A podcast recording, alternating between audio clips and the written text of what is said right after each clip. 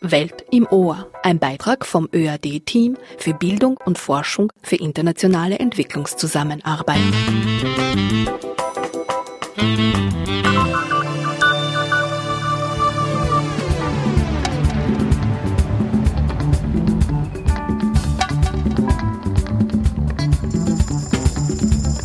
Sehr herzlich willkommen einer weiteren Ausgabe der Sendereihe Welt im Ohr des Teams vom Bereich Wissenschaft und Forschung für Entwicklungszusammenarbeit beim ÖAD. Am Mikrofon Mayada Hadaya. Mehr Geld für Entwicklungszusammenarbeit und humanitäre Hilfe. Erstmals seit langem werden die Mittel dafür wieder erhöht denn es herrscht Einigkeit darüber, dass Entwicklungszusammenarbeit und humanitäre Hilfe wichtige Beiträge zur Armutsreduktion im sogenannten globalen Süden sind Einig sind sich Experten und Expertinnen und in der EZA Tätige. Außerdem sollten vor allem jetzt in der Corona-Krise die Gelder nicht aufgestockt werden, wird es massive sozialpolitische Folgen haben und die Herausforderungen und Probleme auch auf Österreich zurückfallen. 0,7 Prozent des Bruttonationaleinkommens. So lautet das Commitment, das die österreichische Regierung vor 50 Jahren vor der UN-Generalversammlung gegeben hat. Doch bisher wurde das Ziel nie erreicht. In der heutigen Sendung blicken wir hinter die Zahlen, dem System und schauen die Relationen an. Weiters Forderungen und Empfehlungen der Experten und Expertinnen aus dem Bereich EZA. Wenn das Argument kommt, 23 Millionen trotz Corona-Krise ist ja super, dann ist dem zunächst einmal entgegenzuhalten, das Budget wurde ja vor der Corona-Krise beschlossen.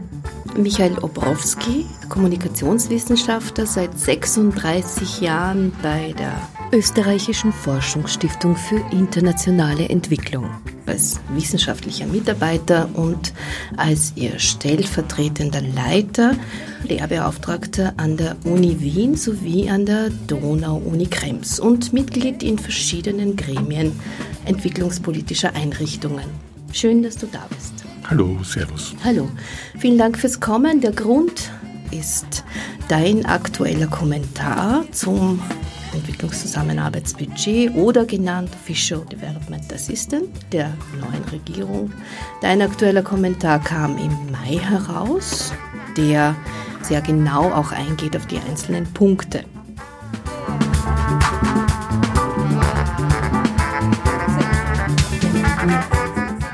Die neue türkis-grüne Regierung bekennt sich unter anderem zu einer starken Entwicklungspolitik. Vieles darin ist nicht neu, aber seit Jahrzehnten gibt es erstmals wieder ein klares Bekenntnis, ein starkes Bekenntnis, besonders zu mehr Hilfe vor Ort und humanitärer Hilfe. Der Auslandskatastrophenfonds soll ebenfalls aufgestockt werden mehr Geld und Verknüpfungen unterschiedlicher Politikbereiche weiterhin zu gesamtstaatlichen Strategien, was genau das heißt, werden wir in der Sendung ausführen.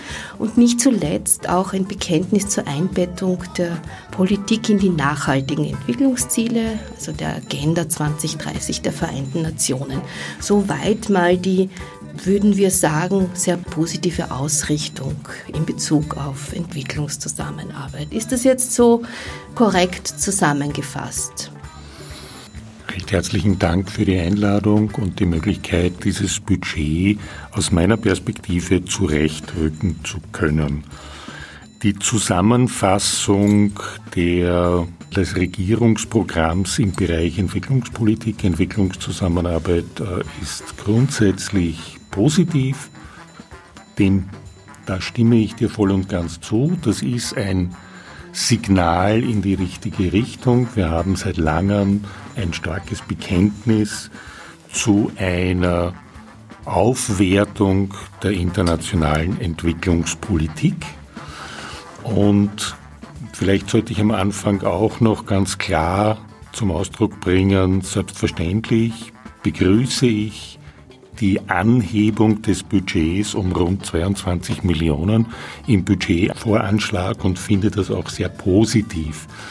Aber den Kommentar habe ich vor allem deswegen auch kritisch formuliert, weil es mir sehr stark darum geht, aufzuzeigen, dass mit dieser Steigerung, die in die richtige Richtung geht, einstweilen ein kleiner Schritt erreicht wurde, der aber nicht ausreicht, um die internationalen Verpflichtungen, die wir eigentlich schon im Jahr 1970 eingegangen sind, auch nur annähernd zu erreichen.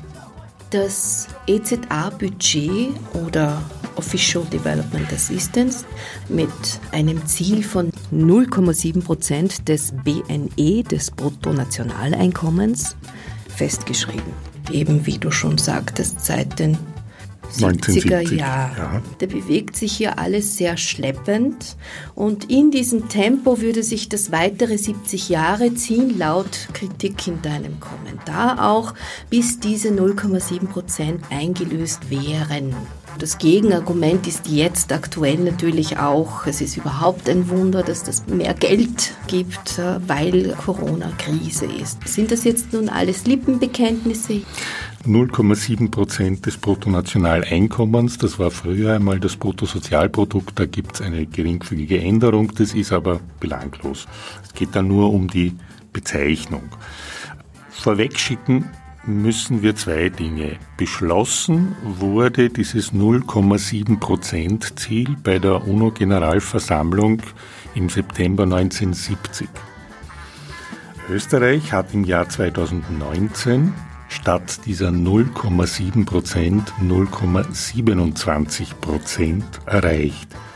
Das heißt, wir haben in den fast letzten 50 Jahren bestenfalls unter der Hälfte dieser 0,7 Prozent an öffentlicher Entwicklungszusammenarbeit gemeldet.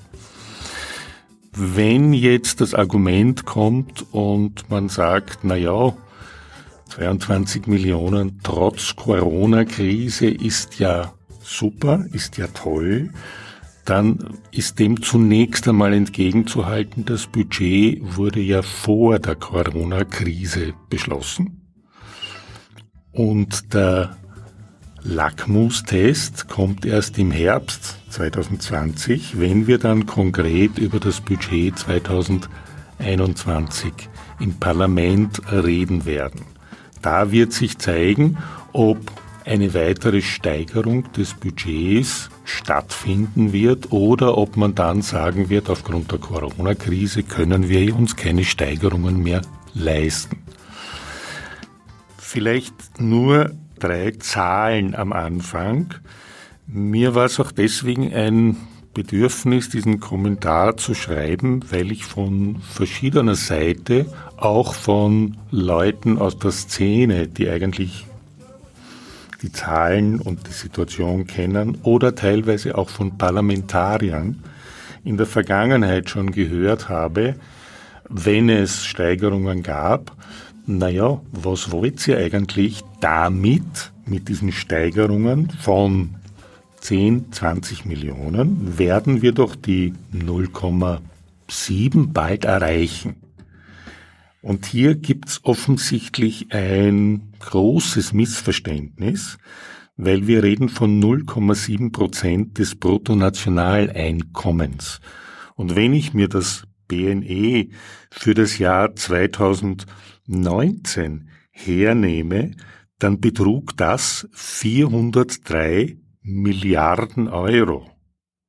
Und jetzt kann ich mit einfachen Milchmädchenrechnungen die 0,7 ausrechnen und ich werde feststellen, da brauche ich dann ungefähr, um die 0,7 zu erreichen, wären wenn ich jetzt für das Jahr 2020 sogar aufgrund der Corona-Krise eine Reduktion des Bruttonationaleinkommens hernehme und von circa 375 Milliarden Euro ausgehe, dann bräuchte ich rund 2,5 Milliarden insgesamt, um die 0,7 zu erreichen.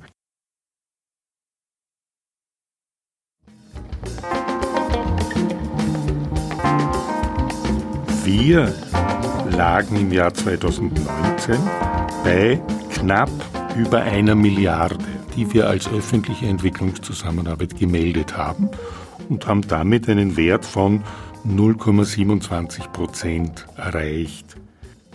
Das heißt, wenn ich jetzt sage, ein Ziel wäre beispielsweise die Hälfte dieses Ziels von 0,7, dann fehlen uns zu diesen 0,35 Prozent, das wären circa 1,3 Milliarden, dann fehlen uns derzeit zur Erreichung dieses Ziels rund 230 Millionen.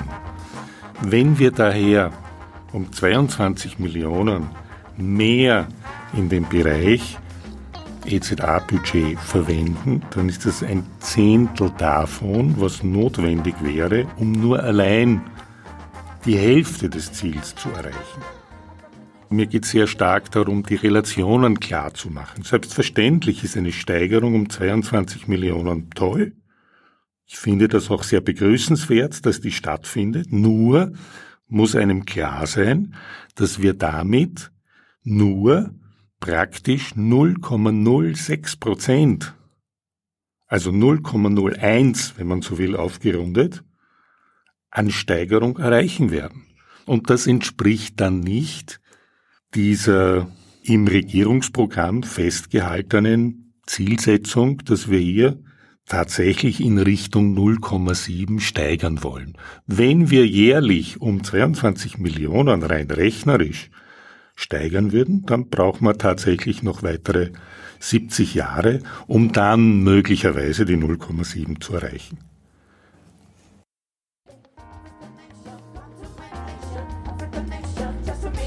Ausgehend aus diesem Versprechen einige Schritte zurück, um ein wenig zu äh, veranschaulichen, wie unter Anführungszeichen dieses System der Entwicklungsgelder, des Entwicklungsbudgets überhaupt entstanden ist. Historisch betrachtet kann man sagen, dass man in den späten 60er Jahren äh, zu dem gemeinsamen Entschluss auf UN-Ebene gekommen ist, dass man tatsächlich als öffentliche Entwicklungszusammenarbeit etwas mehr Geld braucht. Und dass es so etwas wie eine Zielsetzung braucht, um das war damals das Ziel, die unterentwickelten Regionen tatsächlich so weit zu fördern, dass sie dann auch Handelspartner für den Westen, für die Industrieländer werden können. Und man hat damals sozusagen auf Basis von volkswirtschaftlichen Rechnungen ungefähr eingeschätzt und gesagt, wenn jedes Industrieland 0,7 Prozent seines Bruttonationaleinkommens an öffentlicher Entwicklungszusammenarbeit leistet, dann besteht zumindest die Möglichkeit, dass mit dieser Unterstützung die wirtschaftliche Entwicklung in den Partnerländern schneller vorangeht. Es hat aber in jeder Dekade hat es natürlich dann immer wieder entsprechende Ereignisse gegeben, die also dann diese 0,7 sehr stark in Frage gestellt haben. Das war in den 70er Jahren, wenn man so will, bereits der Erdölschock. Meistens waren das Ereignisse, die das Wachstum in den Industrieländern gebremst haben, so dass die Industrieländer immer gesagt haben, wir können uns jetzt diese 0,7 gerade derzeit nicht leisten, aber wir werden dann in weiterer Zukunft selbstverständlich dieses 0,7 Prozent Ziel versuchen zu erreichen. Österreich hat sich eigentlich seit den 70er Jahren klar zu diesem Ziel bekannt. Man hat aber natürlich auch immer wieder argumentiert, dass das ja eigentlich kein völkerrechtlich verbindendes Ziel ist, sondern dass das ein freiwilliges Ziel ist, wo mehr oder weniger formuliert wurde, man strebt an, diese 0,7 zu erreichen. Verbindlicher wurde dieses Ziel für Österreich mit der EU-Mitgliedschaft Österreichs im Jahr 1995, denn da hat Österreich sehr wohl ganz klar dieses Commitment wieder erneuert. Aber Österreich hat eigentlich nie die budgetären Grundlagen dafür gelegt, dass dieses Ziel mit Haushaltsmitteln erreicht werden kann. Vielleicht ist ganz wichtig, dass bei der OECD, bei der Organisation für wirtschaftliche Entwicklung und Zusammenarbeit, gibt es das Development Assistance Committee, das ist das DAC abgekürzt, das eigentlich als Sekretariat bei der OECD dient und sich mit Fragen der internationalen Entwicklungspolitik der Geberländer, also der Mitgliedsländer bei der OECD und beim DAC beschäftigt. Dort wird eine gemeinsame Politik formuliert, dort werden gemeinsame Ziele auch formuliert und dort findet eigentlich auch eine Überprüfung der Leistung statt, da das DAC eine Statistik führt seit den 60er Jahren. Man muss aber dazu sagen, dass es da natürlich bestimmte Melderichtlinien gibt, und diese Melderichtlinien sind gemeinsame Übereinkünfte, Kompromisse, was alles als öffentliche Entwicklungszusammenarbeit gemeldet werden kann. Und daher gibt es sehr viele Leistungen unterschiedlicher Natur, die in diese Statistik hineinfließen. Man unterscheidet ganz grob zwischen bilateralen und multilateralen Leistungen, die bilateralen Leistungen sind sehr vereinfacht gesagt. Jene Leistungen, wo Österreich über das Empfängerland bestimmen kann, wo Österreich eine unmittelbare Leistung an ein Land vergibt und die multilateralen Leistungen sind finanzielle Beiträge über internationale Einrichtungen der UN, der Europäischen Union, Weltbank oder anderer internationaler Finanzorganisationen, die selbst auch bestimmte Entwicklungsprogramme machen, bei denen Österreich Mitglied ist und Österreich sozusagen im Rahmen seiner Verpflichtungen Beiträge an diese Organisation leistet. Dieses Commitment, dieses Bekenntnis hat sich aber auch in den Dekaden verändert. Also wenn wir uns jetzt zum Beispiel anschauen, das Bekenntnis zu den nachhaltigen Entwicklungszielen im Regierungsprogramm auch festgeschrieben, da geht es viel mehr diese Solidarität und gleiche Entwicklung und niemand soll zurückgelassen werden. Es geht jetzt nicht nur darum, die Länder wirtschaftlich fit zu machen, sondern um Menschlichkeit, um Humanität, humanitäre Hilfe. Einerseits geht es um die Katastrophenhilfe, die aufgestockt werden soll. Andererseits betonst du öffentliche Gelder. Was ist die Unterscheidung? Ich würde ganz gerne mal damit beginnen, mit dieser Verschiebung, die du am Anfang angesprochen hast. Wir hatten früher natürlich auch immer einen bestimmten Anteil an humanitären Aktivitäten und humanitären Hilfsmaßnahmen dabei. Aber so das die gemeinsame Überzeugung war, dass Wirtschaftswachstum am ersten in der Lage ist, äh, eine Art Hilfe zur Selbsthilfe darzustellen, mit der jene Länder auch bestimmte staatliche Versorgungspflichten ihrer eigenen Bevölkerung besser umsetzen können als durch reine Entwicklungszusammenarbeit. Diese Veränderung äh, des Referenzrahmens für internationale Entwicklung in Richtung nachhaltige Entwicklungsziele ist auch ein Ergebnis sozusagen von 40 Jahren Entwicklungspolitik und Entwicklungszusammenarbeit, wo man dann mehr oder weniger in der ersten Dekade des neuen Millenniums sehr stark draufgekommen ist, dass eigentlich Entwicklungspolitik und Umweltpolitik, Klimapolitik miteinander sehr stark zusammenhängen. Und man hat sich dann entschlossen, ein gemeinsames Konzept, nämlich die nachhaltigen Entwicklungsziele, zu formulieren und im Jahr 2015, im September 2015 gemeinsam auf UN-Ebene zu beschließen, bei dem erstmals diese drei großen Säulen wirtschaftliche Entwicklung, Klimawandel und soziale Entwicklung gemeinsam gedacht werden in einem globalen Kontext. Und selbstverständlich orientiert sich auch die österreichische Entwicklungspolitik sehr stark an diesen nachhaltigen Entwicklungszielen und hat das natürlich auch in seinem Regierungsprogramm aufgenommen. Aber diese 0,7 Prozent oder Quote, von der wir auch ausgehen, sind ein Indikator, zum Beispiel beim Ziel 17, globale Partnerschaften. Und Österreich ist sozusagen, wenn wir uns auch zu diesen nachhaltigen Entwicklungszielen bekennen, verpflichtet, diese 0,7 Prozent mittelfristig anzugehen. Da komme ich dann wieder darauf zurück. Selbstverständlich, die 22 Millionen, von denen wir hier sprechen, sind ein erster Schritt in die richtige Richtung. Nur werden wir die 0,7 damit alleine nicht erreichen können. Es muss einem klar sein, dass dieses Bekenntnis hier stärkere finanzielle Anstrengungen verlangt.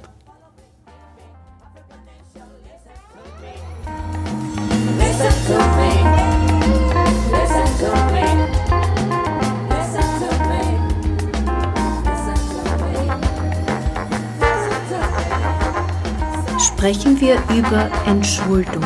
Das kommt auch in deinem Kommentar vor. Welche Länder, wie fließt das auch in diese Oder-Quote hinein? Das ist natürlich jetzt ein relativ komplexes Thema, aber du hast vorher diese verschiedenen Bestandteile kurz angesprochen und da wäre es vielleicht ganz gut, wenn ich da ein bisschen breiter aushole und nicht nur die Verschuldung hereinnehme, sondern ein Beispiel, das uns allen noch ganz klar bekannt ist. Im Jahr 2015 hatten wir ja beispielsweise sehr viel Anträge von Asylwerbern, die nach Europa gekommen sind, die auch in Österreich versucht haben, Asyl zu bekommen. Und ich habe vorher schon gesagt, beim Development Assistance Committee gibt es so etwas wie einen Kompromiss, wo in den Melderichtlinien festgelegt wird, was wir alles als öffentliche Entwicklungszusammenarbeit melden können. Und ein Punkt sind auch Ausgaben, im ersten Jahr, die das Geberland im eigenen Land für Asylwerber aus Entwicklungsländern ausgibt. Das Jahr 2015 ist deswegen sehr spannend, weil wir im Jahr 2015 insgesamt rund 33 Prozent der gesamten Oder, man Ausgaben für Asylwerber, das waren fast 400 Millionen Euro.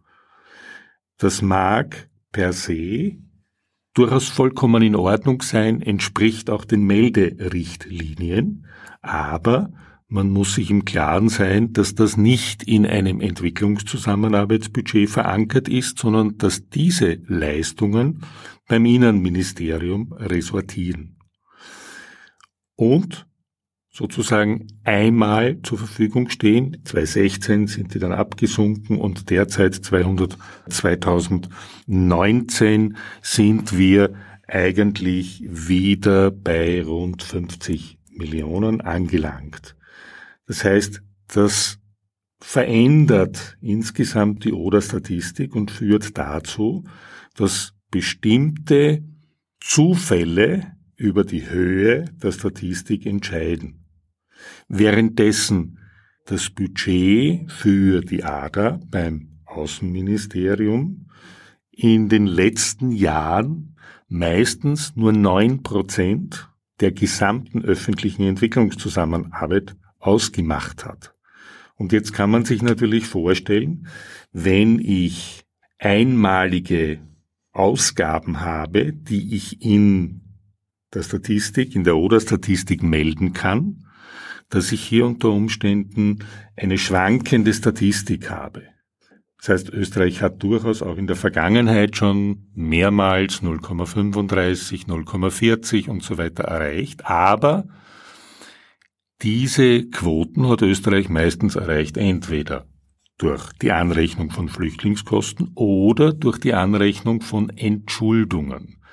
Und da muss man halt wissen, dass Entschuldungen jetzt nicht allein in der österreichischen Entscheidung liegen, sondern dass es dazu eine gemeinsame Entscheidung des Pariser Clubs braucht, der dann feststellt, welche Länder können entschuldet werden und Österreich muss dann mitziehen. In der Vergangenheit waren das Länder wie beispielsweise der Irak. Kleinere Entschuldungen sind beispielsweise immer wieder auch für afrikanische Länder oder Ägypten in der Statistik aufgetaucht. Im Jahr 2018 hatten wir beispielsweise eine Entschuldung von fast 10 Millionen von Kuba in der Statistik. Also das sind meistens nicht die Schwerpunktländer der österreichischen Entwicklungszusammenarbeit, die Partnerländer, mit denen die ADA kooperiert, sondern das sind andere Länder, die aufgrund von alten meistens entweder Exportkrediten oder auch privaten Krediten, jahrzehntelang verschuldet sind und wo man sich im Rahmen des Pariser Clubs dann dazu entschließt, diese Entschuldungen zu reduzieren, damit jene Länder überhaupt wieder in die Lage versetzt werden, neue Kredite aufnehmen zu können, zu halbwegs plausiblen, darstellbaren Rahmenbedingungen für das Jahr 2021 ist im Prognoseszenario des Finanzministeriums eine Entschuldung in der Höhe von 562 Millionen eingetragen. Das ist aber eine Prognose, hier diskutiert man sozusagen über eine Entschuldung des Südsudans, aber das auch schon seit vielen Jahren. Und es ist tatsächlich so, dass man rechnerisch mit dieser Entschuldung von 562 Millionen dann auf 0,39 Prozent oder kommen würde. Allerdings ist dann in den Folgejahren, nachdem das nur ein Einmaleffekt ist, ist in den Folgejahren wieder ein Absturz auf circa 0,27 Prozent zu erwarten. Das heißt, wir begeben uns eigentlich mit unserer Basisstruktur dieser öffentlichen Entwicklungszusammenarbeit, befinden wir uns derzeit auf zwischen 0,25 und 0,30 maximal. Alles andere waren in der Vergangenheit immer bestimmte Einmaleffekte, die entweder durch Asylwerber, durch Entschuldungen, entstanden sind.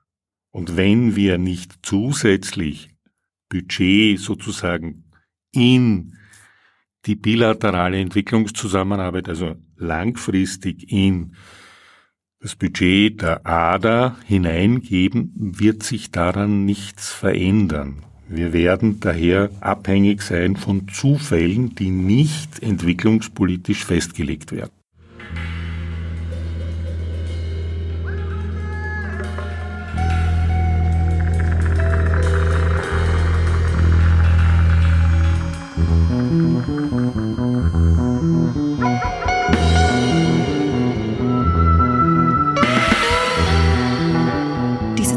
Diese 22 Millionen Erhöhung, von denen du gesprochen hast, das wird ja dann geteilt in 12 für die ADA, für die österreichische Entwicklungszusammenarbeit und der Rest für den Katastrophenfonds.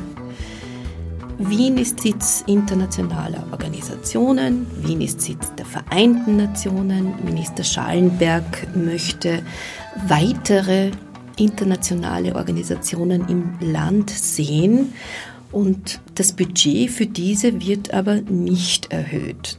Sie bleiben im Wesentlichen unverändert insgesamt zu den letzten Jahren. Das hängt auch damit zusammen, dass die Pflichtbeiträge sozusagen gesetzlich verankert sind und Österreich verpflichtet ist, bestimmte Beiträge pro Jahr an diese Organisationen gesetzlich zu leisten. Das heißt, diese Beiträge können auch nicht reduziert werden.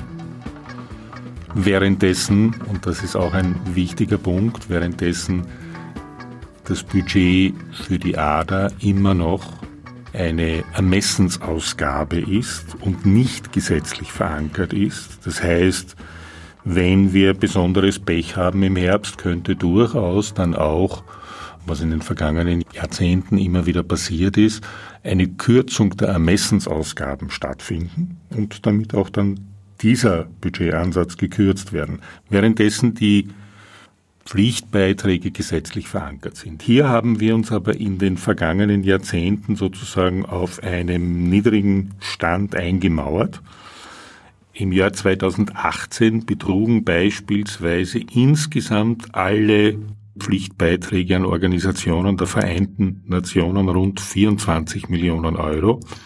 Das waren zweieinhalb Prozent der gesamten Oder.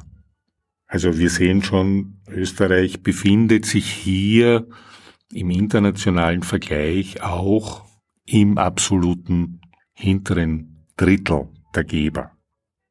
Dazu kommen dann natürlich auch wieder Leistungen für bestimmte Programme dieser Organisationen, die aber dann aus anderen Budgets, wie teilweise auch dem Auslandskatastrophenfonds oder auch der ADA bestritten werden. Also nicht alles, was im ADA-Budget drinnen ist, wird jetzt über bilaterale Träger, NGOs, Firmen und so weiter abgewickelt, sondern aus diesem Budget werden auch multilaterale Organisationen bei bestimmten Programmen unterstützt und finanziert. Die größten multilateralen Einrichtungen sind sozusagen bei der EU zu finden, aber hier ist es auch so, dass wir kein eigenes Budget für EU-Entwicklungszusammenarbeit haben, sondern hier funktioniert das System so, dass aus den allgemeinen Beiträgen Österreichs an die EU, die über das Finanzministerium abgewickelt werden, im Nachhinein der Anteil Österreichs herausgerechnet wird und Österreich kann den als öffentliche Entwicklungszusammenarbeit melden. Das waren im Jahr 2018 immerhin 320 Millionen und mit 32 Prozent eigentlich ein weitaus größerer Teil, wenn man so möchte, als das Budget der ADA, das uns eigentlich bekannt ist als das eigentliche Programmbudget, das der Dreijahresprogrammatik folgt. Und dann gibt's natürlich auch noch die internationalen Finanzorganisationen, an denen Österreich beteiligt ist, wie Weltbank oder regionale Entwicklungsbanken, die auch durchaus große Projekte durchführen, wo Österreich im Jahr 2018 mit 225 Millionen auch weit mehr gemeldet hat, als wir in dieser nationalen Entwicklungsprogrammatik der ADA haben.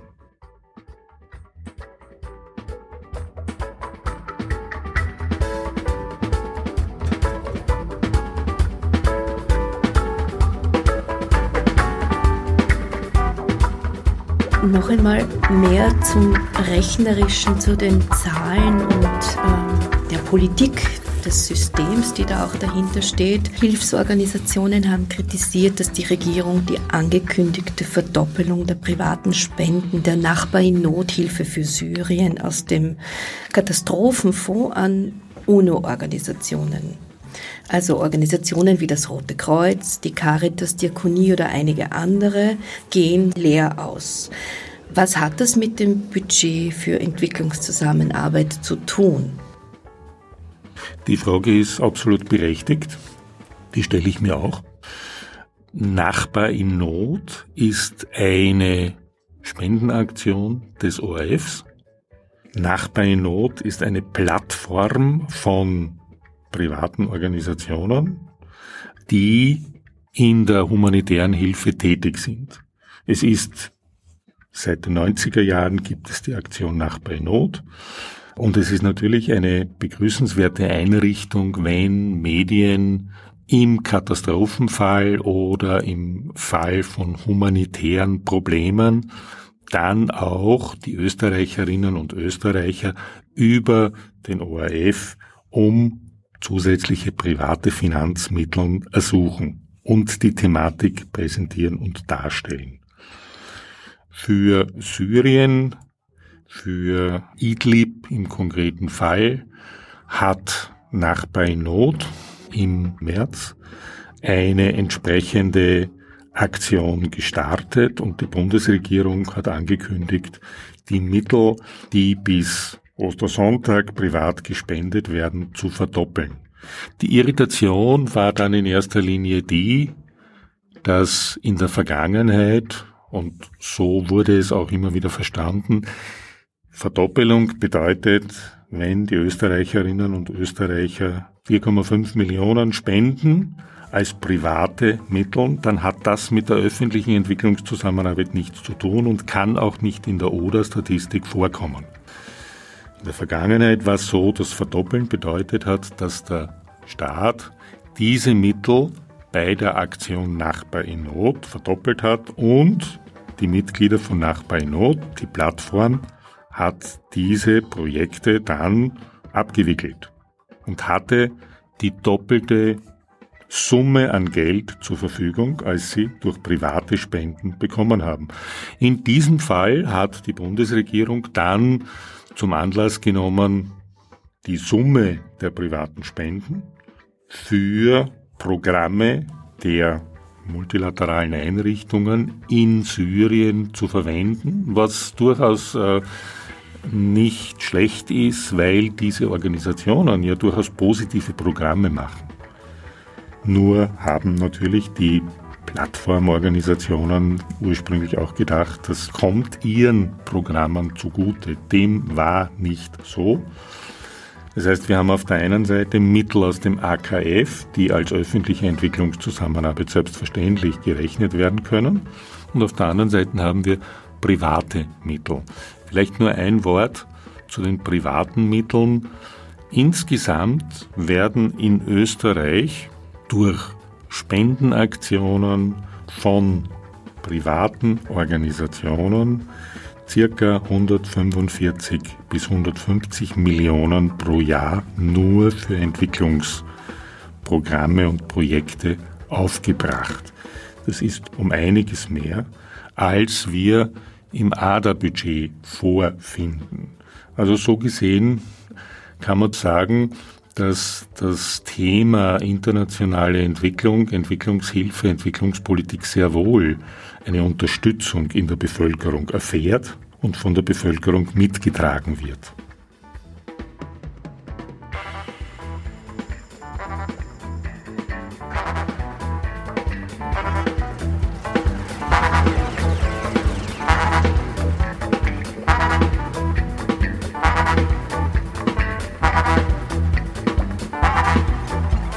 Letzten Frage, nämlich zu den Empfehlungen und zum Stufenplan zur Erreichung der Versprechen und Verpflichtungen, die du auch in deinen letzten beiden Kommentaren schon erwähnt hast. Ein, zwei Punkte, die dir besonders wichtig erscheinen.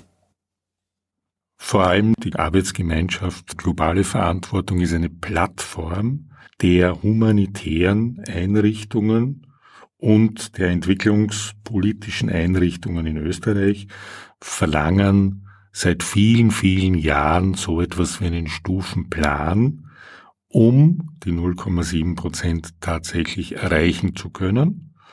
Und ohne Stufenplan wird das auch nicht möglich sein. Das heißt, auch wenn das Regierungsprogramm ein Fortschritt ist im Vergleich zu vielen anderen Regierungsprogrammen, fehlt darin ein klares Bekenntnis, wie viel an Oder man bis zum Ende der Legislaturperiode erreichen möchte.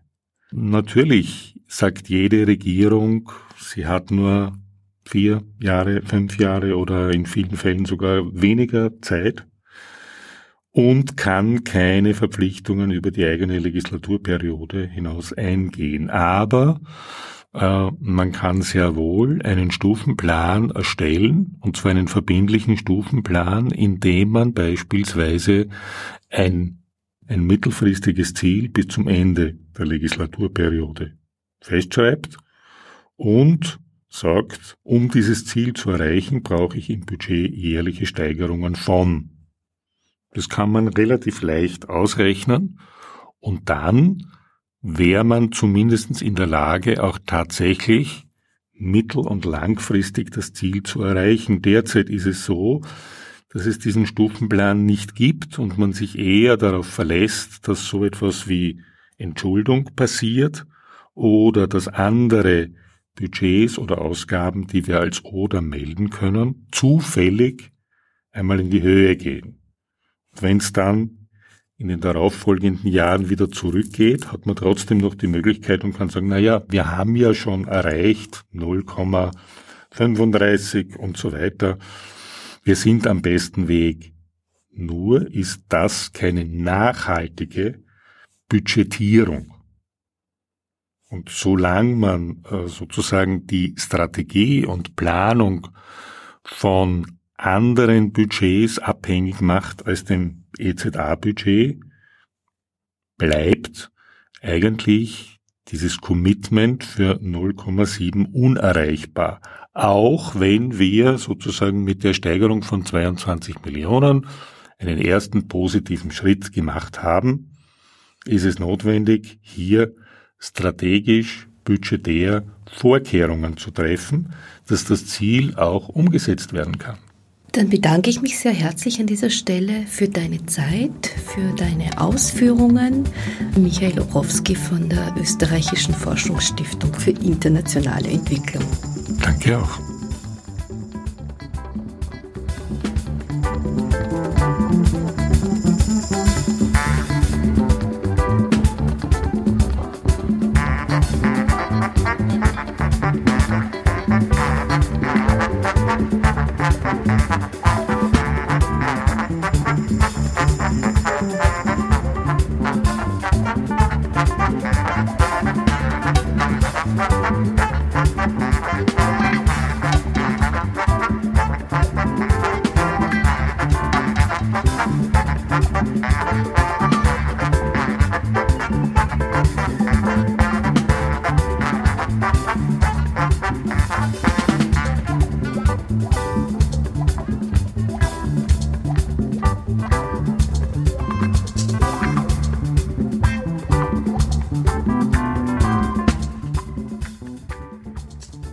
Annelies Willim.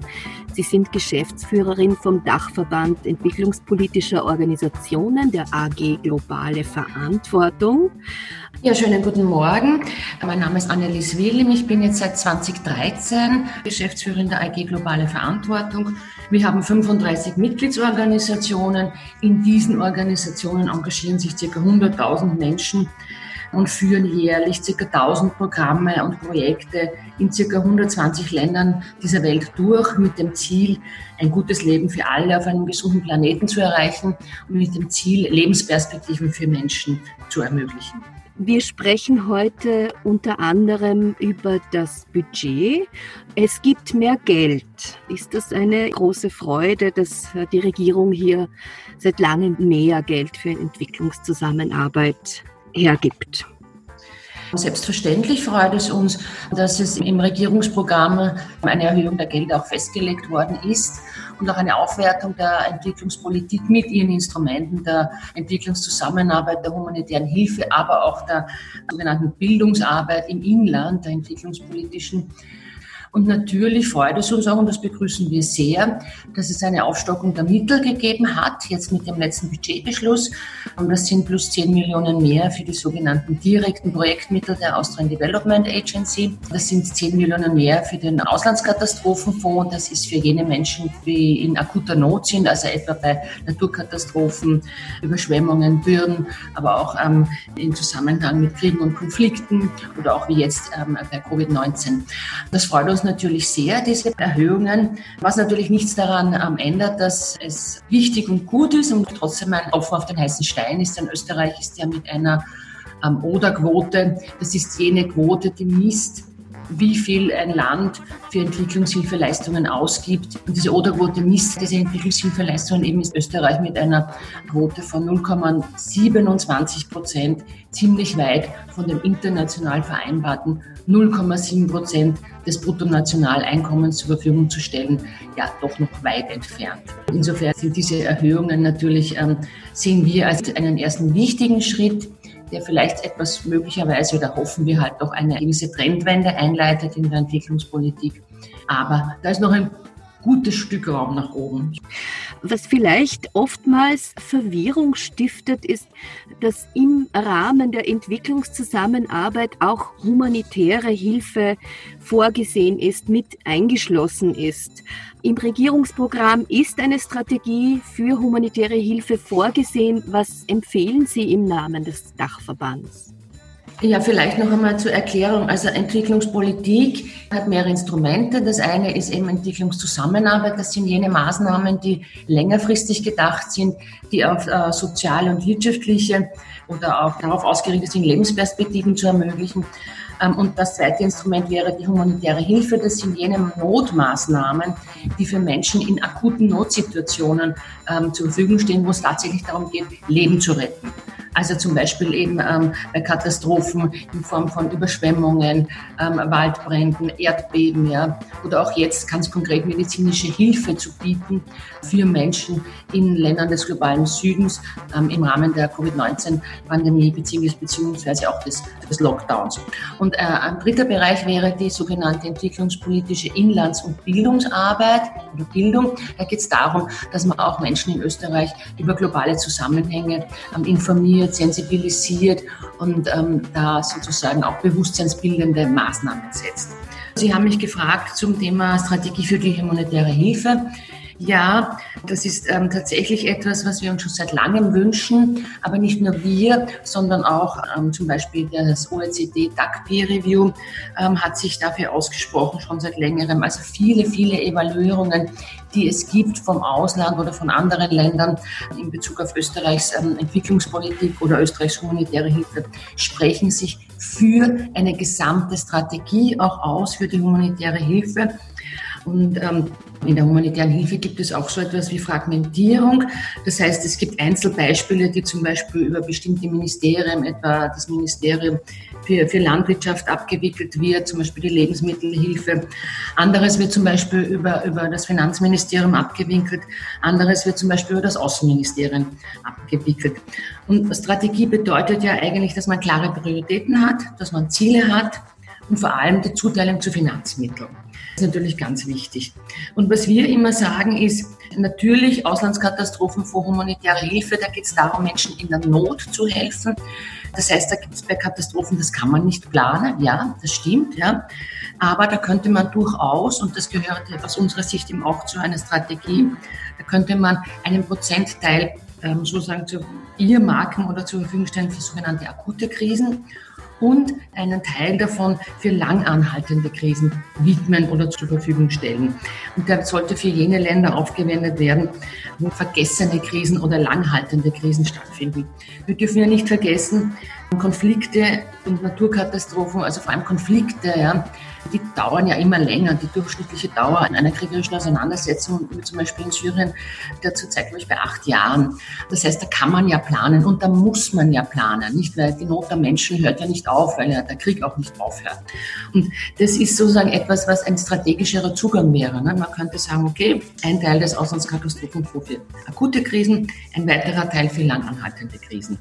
Ein weiterer Punkt, den wir so ansprechen im Rahmen einer Strategie, wäre es, und das ist ein ganz, ganz, ganz wichtig strategischer Zugang, ist die Katastrophenvorsorge. Wir haben nämlich schon die Möglichkeiten als Menschheit dafür zu schauen, dass wir das Risiko, dass Katastrophen eintreffen, minimieren können. Einerseits können wir Menschen auf Krisen vorbereiten, beispielsweise durch Erstellung von Notfallplänen oder Frühwarnsystemen ja, oder die Pflanzung von Schutzwäldern oder für Schulungen im Rahmen ähm, vom Katastrophenfall. Ja. Das alles kann helfen, die Auswirkungen auch einer Katastrophe zu verringern. Ja. Also es geht um Katastrophenvorsorge, die Auswirkungen von Katastrophen zu verringern und es geht auch darum, Menschen resilienter zu machen. Resilienz heißt nichts anderes als sozusagen die Widerstandsfähigkeit ähm, eines Menschen oder einer Gemeinde zu stärken, beziehungsweise dafür zu sorgen, dass man von diesen Krisen oder Katastrophen nicht so sehr betroffen ist, sondern schneller wieder auf die Beine kommt. Und oft ist es ja so, dass ähm, gerade Klimakatastrophen oder Naturkatastrophen, ja, die immer wieder zu humanitären Krisen führen, wie die Dürren oder Überschwemmungen, dass das bedingt sich ja auch ähm, immer wechselseitig und das führt auch oft zu politischen Konflikten, die dann sozusagen ähm, dann möglicherweise auch noch stärker werden. Ja? Ganz zu schweigen von den Auswirkungen von Covid-19, das natürlich jetzt auch zu tragen kommt. Bei der Strategie für die humanitäre Hilfe, wenn man dabei ist, muss man natürlich auch dazu sagen, dass Österreichs Volumen, das es leistet, sozusagen an humanitärer Hilfe, sehr gering ist im Vergleich zu anderen Ländern Europas. Österreich hat im Jahr 2019 rund 36 Millionen Euro geleistet, umgerechnet pro Kopf sind das 4 Euro. Zum Vergleich, Deutschland gibt beispielsweise pro Kopf 27 Euro aus, in Dänemark sogar 66 Euro aus. Da wäre die Bundesregierung auch sehr gut daran beraten, den Auslandskatastrophenfonds zu erhöhen.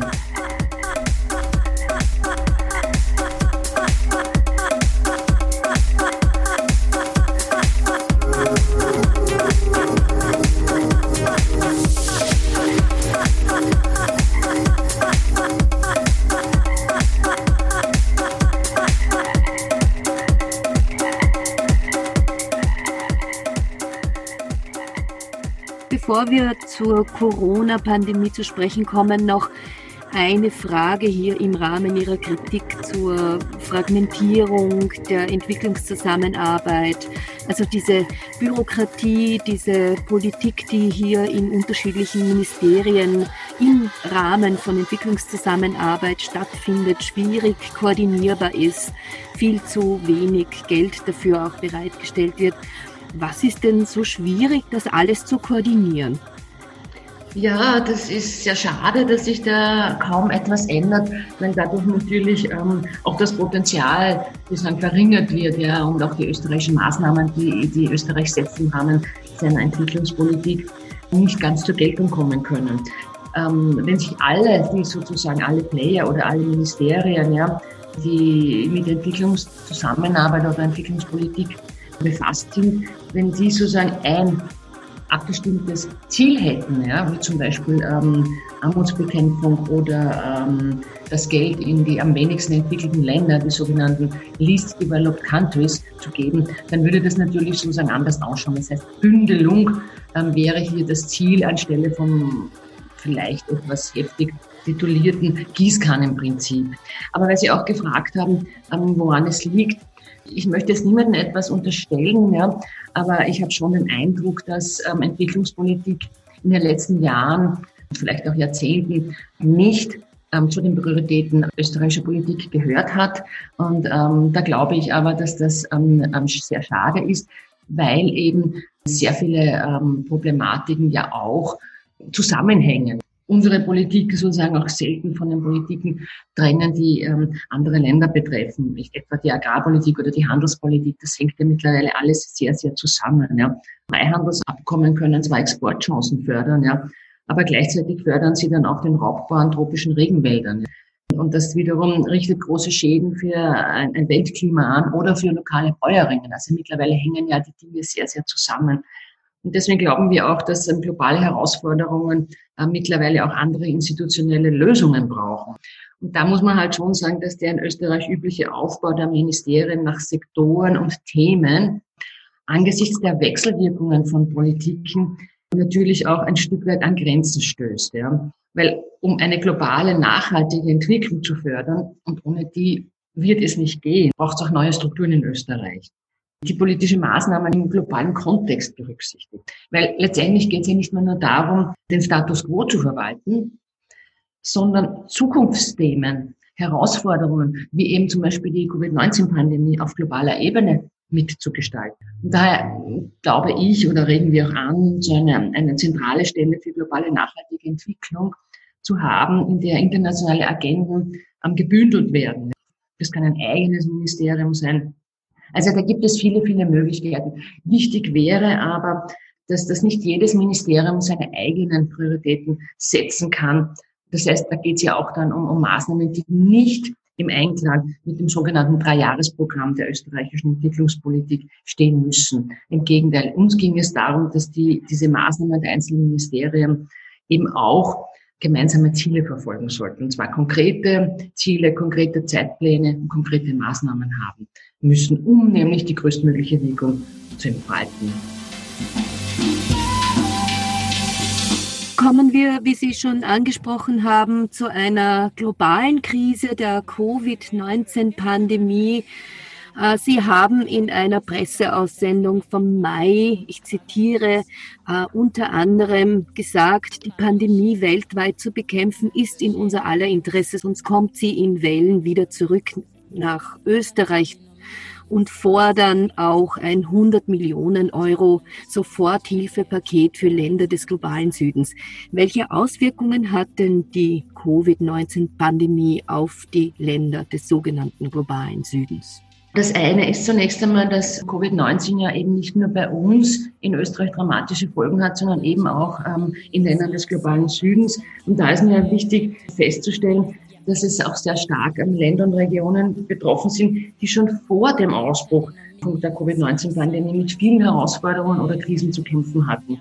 Das reicht zum Beispiel von Hunger und Armut, aber auch Krankheiten wie AIDS oder Malaria. Ja. Oder denken Sie zum Beispiel an Ostafrika und Asien mit der Heuschreckenplage, die ja jetzt dort sehr viele landwirtschaftliche Flächen auch ruiniert.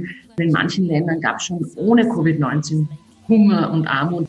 Covid-19 verschärft diese Situation in den sogenannten Entwicklungsländern, die schlechte Gesundheitssysteme haben oder kaum sauberes Wasser und in denen es eben zum Beispiel in dicht besiedelten Slums unmöglich ist, Mindestabstand zu halten. Und da bahnen sich dann natürlich noch einmal humanitäre Katastrophen und verheerende Konsequenzen an. Auch wenn die gesundheitlichen Zahlen von Land zu Land auch ähm, sozusagen variieren. Also wir sehen jetzt ja auch gerade einen Schwerpunkt in Lateinamerika, ja, und die Gefahr von Ansteckungen ist in vielen ähm, Ländern des globalen Südens aufgrund der schlechten sanitären oder hygienischen Voraussetzungen um ein Vielfaches höher. Ja. Und dazu kommt dann natürlich auch noch die direkten Folgen eigentlich auch durch den Lockdown, so wie es wir ja auch erleben. Das sind dann natürlich wirtschaftliche Folgen. Und vielen Ländern des globalen Südens fehlen eben Finanzmittel und Strukturen, um diese wirtschaftlichen und sozialen Folgen der Pandemie, aber auch und viel mehr des Lockdowns abzufedern. Viele Länder haben eben mit äh, mehreren Krisen gleichzeitig zu kämpfen und das ist sehr besorgniserregend. Man geht ja auch davon aus, dass es die Zahl der Menschen, die an extremer Armut leiden werden, auf über eine Milliarde steigen wird. Dann führt Covid-19 noch dazu, dass äh, Hunger und Armut natürlich verschärft werden und die Ungleichheit. Covid-19 zeigt ja sehr, sehr stark die systemischen Krisen auf, die wir hier in dieser Welt auch haben. Und insofern ähm, ist das natürlich auch ein Nährboden für Kriege, Konflikte und Terror.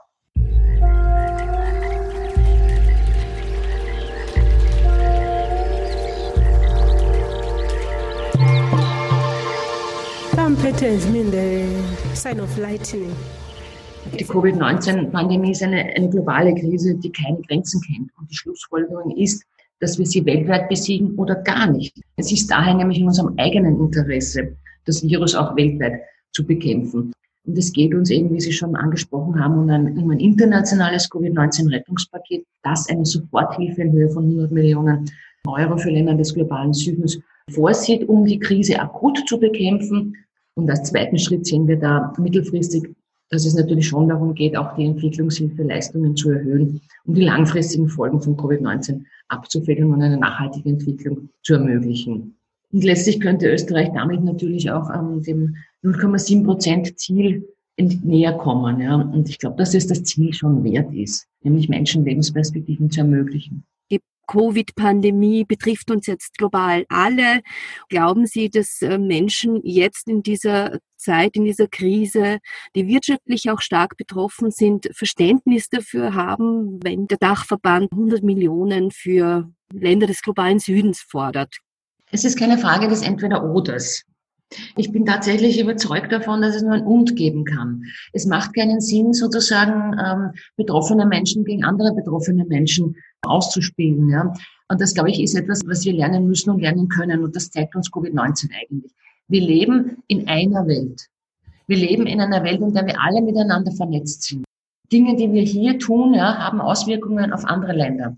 Dinge, die in anderen Ländern geschehen, haben Auswirkungen auch auf uns da vielleicht auch den, den, den Punkt der Textilindustrie erwähnen. Vielleicht ähm, haben Sie da auch sicher schon ähm, darüber gehört, dass es ähm, zum Teil sehr, sehr heftige ähm, Umweltverschmutzungen gibt, aber auch extremste ähm, soziale und menschenrechtliche Problematiken im Rahmen der Textilindustrie. Dort werden auch massivst Wälder abgeholzt für Baumwollanbau. Und wir sehen gerade an Covid-19, wir können auch Ungleichheit oder Armut werden wir auch nur besiegen können, wenn wir sie global besiegen. Wenn in uns Ungleichheit herrscht, dann können auch wir nicht in Frieden und Sicherheit leben. Ich glaube, das ist das, was uns diese Pandemie jetzt auch zeigt. Sozusagen dieses, dieses ähm, Prinzip, na ja, das ist weit weg, das geht uns nichts an, das stimmt jetzt leider eben nicht. Es besteht die Chance, ja, dass man jetzt die Weichen neu stellt. Ähm, wir haben auch ein Instrumentarium dafür. Das ist nämlich die Agenda 2030, äh, ein Kompass für ein, für ein gutes Leben für alle, wie die UNO auch selbst sagt, wo es darum geht, soziale, wirtschaftliche und ökologische Aspekte zu vereinen. Sie ist ein globaler Aktionsplan für ein gutes Leben für alle und sie ist gleichzeitig auch ein Handlungsplan aus der Krise. Ja. Wann, wenn nicht jetzt, ja, haben wir die Chance, die Rahmenbedingungen neu aufzusetzen? Wann, wenn nicht jetzt, haben wir die Möglichkeit, alte Strukturen zu hinterfragen oder neu anzuordnen? Wann, wenn nicht jetzt, können wir die Probleme unserer Gesellschaft, und wir kennen sie ja alle, Hand aufs Herz, alle wissen wir, dass ähm, dieses ähm, Wirtschaftswachstum ja um jeden Preis, dass wir da einen bisschen Irrweg beschritten haben. Ja, das, das spüren wir doch alle und das wissen, glaube ich, viele Menschen auf dieser Welt. Diese Zerstörung der Umwelt und der Biodiversität. Wenn das Haus brennt, dann hilft ja nichts, wenn ich sozusagen da einen Zaun baue. Und das Gerüst des Hauses steht ja noch. Das heißt, wir können es jetzt wirklich besser als zuvor aufbauen, mit klimaneutralen Mitteln, fairer und sozialer.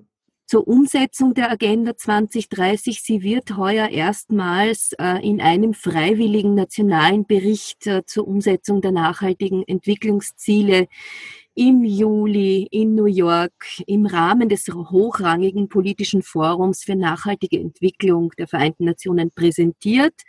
Hier geht es unter anderem auch um eine systematische Einbindung unterschiedlicher Stakeholder. Welche Rolle, würden Sie sagen, hat Zivilgesellschaft in diesem Verständnis von einer Welt, von niemandem zurücklassen? zur Politik, zu den NGOs, die hier auch jahrelang sehr gute Arbeit leisten. Ich denke, wir alle sind gefordert, die Agenda 2030 umzusetzen, sie voranzutreiben. Wir sind alle Teil dieser Welt und deswegen ist es auch unsere Verantwortung als Zivilgesellschaft. Wir wünschen uns, und das ist auch eine Empfehlung des Rechnungshofes, eine stärkere Partizipation aller Stakeholder. Dazu gehört ja nicht nur die Zivilgesellschaft, dazu gehört auch zum Beispiel die Wissenschaft oder auch die Wirtschaft dass man sozusagen diese, die, die Zivilgesellschaft ein Stück weit weiter einbindet in der Umsetzung der Agenda 2030. Ich darf vielleicht auch am positiv anmerken, dass das im Rahmen der Erstellung dieses von Ihnen auch angesprochenen freiwilligen nationalen Berichts der Umsetzung der Agenda 2030 Österreichs das sehr gut gelungen gewesen ist. Wir waren als Zivilgesellschaft eingebunden, genauso wie auch andere Stakeholder. Und ich sehe diesen Prozess, den es da gegeben hat, zur Erstellung dieses freiwilligen Umsetzungsberichtes als Wendepunkt, um da jetzt auch eine bessere ähm, gemeinsame Umsetzung einzuleiten. Mhm. Ich darf vielleicht auch noch anfügen, dass wir als AG Globale Verantwortung gemeinsam mit dem Ökobüro und der, der KO, der Koordinierungsstelle der Österreichischen Bischofskonferenz und dem EU-Umweltbüro die sogenannte Plattform SDG Watch Austria gegründet haben. Und da sind jetzt mittlerweile mehr als 200 Nichtregierungsorganisationen Mitglied und wir waren im Rahmen von SDG Watch Austria eben in dieser Erarbeitung dieses Berichts eingebunden. Ich glaube, dass ähm, es wichtig ist, dass sich auch Österreich, und zwar die gesamte Regierung, sich zur Umsetzung der Agenda 2030 als Priorität bekennt. Das hat auch der Rechnungshof in seiner Stellungnahme vorgeschlagen. Da wünschen wir uns ein Stück weit mehr politisches Bekenntnis. Dann, glaube ich, geht vieles leichter. Und dann kann man auch zum Beispiel eine stärkere Koordinierung in der österreichischen Politik in Bezug auf die Umsetzung der Agenda 2030 leichter durchbringen oder auch so eine Art SDG-Fitness-Check oder einen Ex-ante SDG-Verträglichkeitsprüfung von Gesetzen durchführen. Und ich glaube sozusagen, dass die Grundlagen der Agenda 2030 eigentlich dieses gute Leben für alle, dass das eigentlich die neue Normalität sein sollte.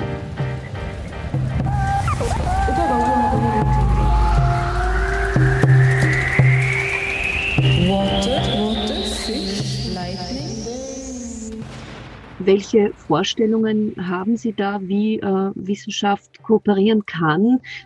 Also wir schlagen vor, und das sind jetzt nicht nur wir, sondern es ist auch ähm, ja, andere Institutionen wie der Rechnungshof, wir schlagen durchaus vor einen wissenschaftlichen Beirat für die Umsetzung der Agenda 2030, der der Bundesregierung ein Stück weit zur Seite steht und sie eben auch wissenschaftlich berät. Das halten wir für sehr, sehr wichtig, weil die Wissenschaft natürlich da sehr, sehr viele Daten auch liefern kann um gewisse Maßnahmen, die natürlich gesetzt werden müssen äh, oder können, ja, also im Rahmen der Umsetzung der Agenda auch ähm, zu schauen, ja, ob das passt, ob das nicht passt, ob das die gewünschte Wirkung hat, ähm, die man intendiert. Also andere Länder ähm, haben solche Beiräte ja schon und wir würden das ähm, sehr, sehr begrüßen, wenn das Österreich auch machen würde, weil es ganz wichtig ist, dass man auch faktenbasiert Politik macht und sozusagen ähm, wegkommt von einer Art von Gefühlspolitik. Ja. Also das halten wir für sehr, sehr wichtig. Und da ist natürlich die Wissenschaft einer unserer wichtigsten Stakeholder, die wir haben und, und der wichtigste ähm, Lieferant auch von, ähm, äh, von Folgenabschätzungen, ja, oder eben von, von Daten und Fakten. Und das halten wir für sehr, sehr wichtig. Und insofern plädieren wir dafür, dass eben die Wissenschaft sehr eingebunden ist und dass es eine so Art Beirat oder Beratungsgremium für die Bundesregierung geben soll. Frau Annelies Willim, an dieser Stelle bedanke ich mich sehr herzlich bei Ihnen für Ihre Zeit und wünsche alles Gute für alle Vorhaben. Vielen herzlichen Dank für diesen Austausch, der mir sehr gefallen hat.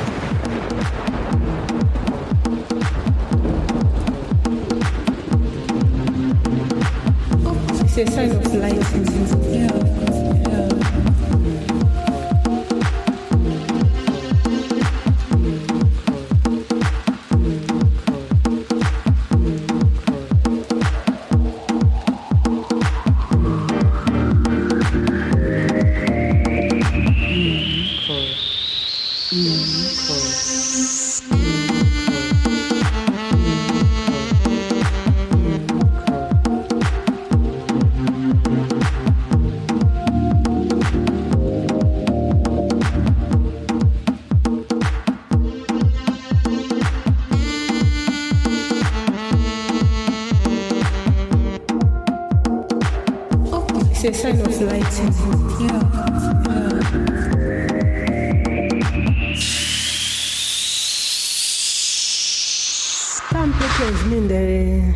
of lightning. You can see the sign of lightning like this one. The zigzag ones. Which one? Like this one. Okay. It's a sign of lighting. Yeah. Yeah.